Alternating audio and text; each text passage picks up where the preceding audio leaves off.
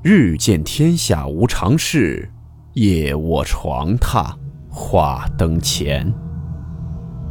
欢迎来到木鱼鬼话。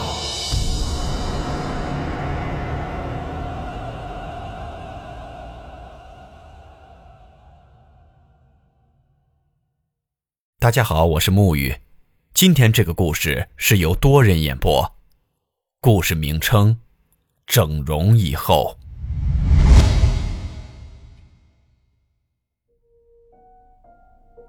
我焦急的等候在医院的产房门外，妻子在里面。也不知过了多久，护士小姐才跑来通知我，生了个女儿。我赶忙去看妻子，妻子在病床上对我抱歉的微笑。天强，没能为你生个儿子，真对不起。快别说傻话了，儿女都一样。再说，我喜欢女儿，只要她能跟你一样漂亮。我说着，凑近女儿的小脸，打算亲她一下。我在心里惨叫一声，突然愣住。这时，我才看清女儿的脸，竟然和我四年前死去的女友一模一样。四年前，那时我念大二，还是一个穷学生。一周的饭钱是省了又省，都不够我填饱肚子，更别说像别的男生一样抽烟喝酒、上网泡妞了。我只能学习，并且努力的找些兼职做。没想到，正是在这个时候，敏君闯入了我的生活。是他主动追求我，开始我没同意，他实在是太丑了，又矮又胖，并且老相。他笑起来的时候，一点也没有年轻姑娘的甜美。反而还会出现几条若有若无的鱼尾纹。我虽然穷，但也算是一表人才，怎么能跟他在一起呢？他不死心，继续对我好。说实在的，如果不是因为他长得太丑，喜欢他的男生肯定大有人在。他身上有很多传统女性的优点：温柔、体贴、善解人意，并且洗衣做饭样样都很在行。他很大方地把钱存到了我的饭卡上，又为我买学习资料，夏天洗衣服，冬天织毛衣，还经常动手开小灶给我。他做的饭菜都很可口。时间一久，我也不再强硬地拒绝他了，反而慢慢默认了他对我的殷勤。然而，我的压力还是很大，因为他，我成了寝室里被取笑和讽刺的对象，常和别的男生发生口角，甚至厮打。一个夏天的傍晚，我和寝室里的一个男生干了一架，扔下满地的狼藉跑了出来。你怎么了？敏君找到我后柔声的问。我不理他，心里很烦。因为我，对不起。对不起，对不起，你就会说对不起。我爆发了。你别生气了，要不，今晚暂时不要回寝室了。不回寝室，我睡哪儿？我们可以，可以出去。他低下头，小声说：“我不出声了，轻蔑的看着他。我还真没想过和他，我也从没这个打算。我们只是出去，我也不一定非要干什么。”他的声音快小的听不见了。你以为我会干什么吗？我大声说，他脸涨得通红，嗫嚅道：“那，嗯，那那……那好吧。”我突然有些可怜他，反正我也不会对他做什么，对此我很有把握。当天夜里，我们在校门外的小旅店里开了间房，睡到半夜，隔壁的动静大了起来，我心里一阵燥热。黑暗中，我感到旁边有一个温暖的肉体。本能促使我翻过身，重重的压了上去。你你要干什么？他惊醒了。妈的，少装了，老子要弄死你！我突然腾起一股无名怒火，更加用力抱紧了他。他不再挣扎了，眼泪滴到我手指上，很热。事后我就后悔了，这等于是自己把脖子伸进他的圈套里。这回真玩完了，我感到大错酿成，覆水难收。我悔恨诅咒，却无济于事。男生们更加尖刻地奚落我，他们故意夸张地伸出大拇指说：“我说哥们儿，还是你行，那样的都敢上，厉害。”还有人说：“关了灯都一样，怎么不敢？”我无地自容，敏君却完全死心塌地地陷入了和我结婚的美梦中。等我们毕了业，找了工作，就把喜事办了吧。你喜欢男孩子还是女孩子呀？一次散步时，他问：“什么？”我从恍惚中回过神来，敏君一笑，温柔地把头靠过来：“ 我有了。”你说什么？我大叫一声，闪开，然后我迅速冷静下来，用不容置疑的口气说：“得打掉。”不，他说：“你说什么？你再说一遍。”我怀疑自己听错了，不要打也得结婚以后。你疯了？我们会被学校开除的。我们悄悄的先结婚再说，谁会知道呢？看来你是早就计划好了，你想讹我？你得为你自己做过的事情负责。你，我都快气疯了，竟然上了这个丑女人的当。和她结婚，那岂不是我注定一辈子无梦？还不如死了算了。我在一阵冲动中跑向了河边。天色已晚，河边几乎一个人也没有。我听到敏君的脚步声从我身后赶来，他使劲拉住我，惊慌地问：“你想干什么呀？”“你别碰我！”我厌恶的大叫，并且狠命甩开他。啊！他一下子重心不稳，失脚滑倒在河里。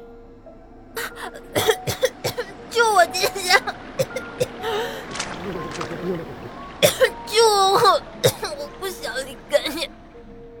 他一边挣扎一边喊：“他不会游泳。”我迅速环顾四周，没人看见，我跑开了。我在心里发狠道：“别怪我，是你自己要死，谁叫你要缠着我呢？你别再缠着我了。”很幸运。敏君的失踪被当作一般的走失案件处理了，他的尸体也没出现过，大概是天助我也。毕业后，我进了一家很不错的公司，并且认识了现在的妻子，她和敏俊一样温柔体贴，家政也样样拿手。不同的是，她的美貌。今天我要去签个合同，麻烦你照看一下小美。妻子在门口叮嘱道：“她生下女儿已经半年了，并且自作主张给女儿取名叫小美。我实在不喜欢这个女儿，她那个埋汰样总让我想起死去的敏君。还小美呢？从见到他的那一刻，我就怀疑冥冥之中是敏君在作怪。据说，一个女人爱一个男人，这辈子嫁不成，下辈子就会变成这个男人的女儿。”一想起这个说法，我就恶心的要死。现在只剩下我和女儿在家了。妻子一走，这个才半岁的女儿就用一双充满敌意的眼睛瞪着我，然后她突然嚎啕大哭。你别吵！我大吼。她安静下来，开始满屋子乱爬。一个半岁的女婴居然可以爬得这么快，我简直不敢相信。我火了，四处围追堵截，但是转眼间他就不见了踪影。我感到一阵莫名的恐慌，屋子里静得出奇，太安静了，我甚至能听见自己的呼吸声和心跳声。我突然抬头看到的情形使我禁不住大叫了一声。不知什么时候，他已经爬到了天花板上。并且倒挂在上面，用一双充满敌意的眼睛诡异地盯着我，脸上还露出了十分奇特的笑容，而且现出了几条若有若无的鱼尾纹。砰的一声，他重重地摔在地上，又像个婴儿般哇哇地哭了起来。我愣了一会儿，小心翼翼地走过去，他很温顺地停止了哭泣，抬起头，温柔地看着我。嘴里含糊不清的叫道：“爸，爸，爸爸。”我笑了，抱起女儿说：“爸爸给你洗个澡，乖。真是神经过敏，这明明是自己的女儿，敏君都死了四年多了，还能做什么怪？再说这个世界上哪里会有什么鬼怪？女儿躺在澡盆里，很高兴地玩水。天强，我不想离开你，我真的不想离开你。女儿突然开口说话，我顿时汗毛倒竖。水里好冷，我好孤独，好害怕，我不想离开你啊！女儿歪着头说，神情和那个死去的女人一样。果然是你！我大叫，在一阵痉挛中，我突然把女儿狠狠地摁进水里，并且大喊。你为什么还不肯死？你都死了，为什么还要缠着我？你为什么还不肯放过我？你去死吧！永远不要再来烦我了。先生，醒醒，快醒醒！我睁开双眼，护士小姐还站在我面前，我还坐在产房外的长椅上。原来刚才的一切都只是一场梦，真是太可怕了。我赶忙去看妻子，妻子在病床上对我抱歉的微笑。天强，没能为你生个儿子，真对不起。我立刻打断他，说道：“啊，是个女儿吗？我看看。”我紧张地注视着女儿的面孔，害怕噩梦重现。很幸运，女儿十分漂亮，和妻子一样，丝毫没有敏君的影子。我顿时松了口气。敏君已经死了，刚才的一切真的只是一场梦。谢天谢地。三年后，温柔的妻子不幸因病离世了，但我不能一直沉浸在悲伤中，我还得抚养我们爱情的结晶——女儿小美。她实在太可爱、太漂亮了，像个小天使一样。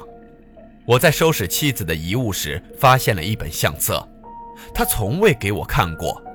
我打开来，惊喜地看到了妻子小时候的照片，好可爱，好漂亮，和现在的小美一模一样。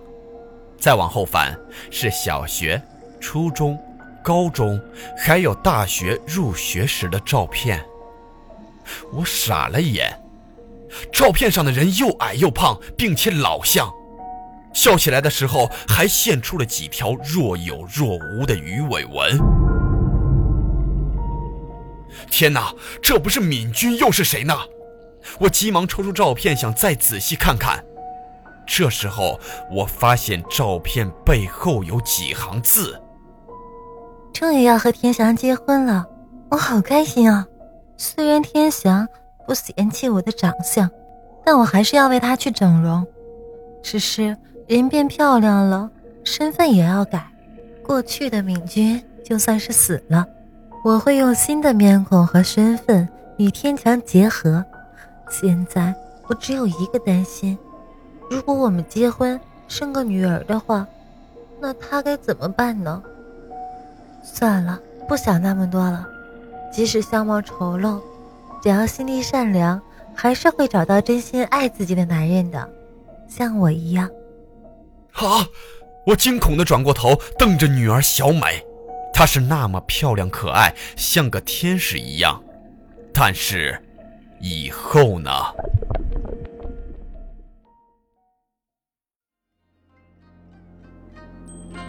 好了，我们今天的故事到此结束，祝你好梦，我们明晚见。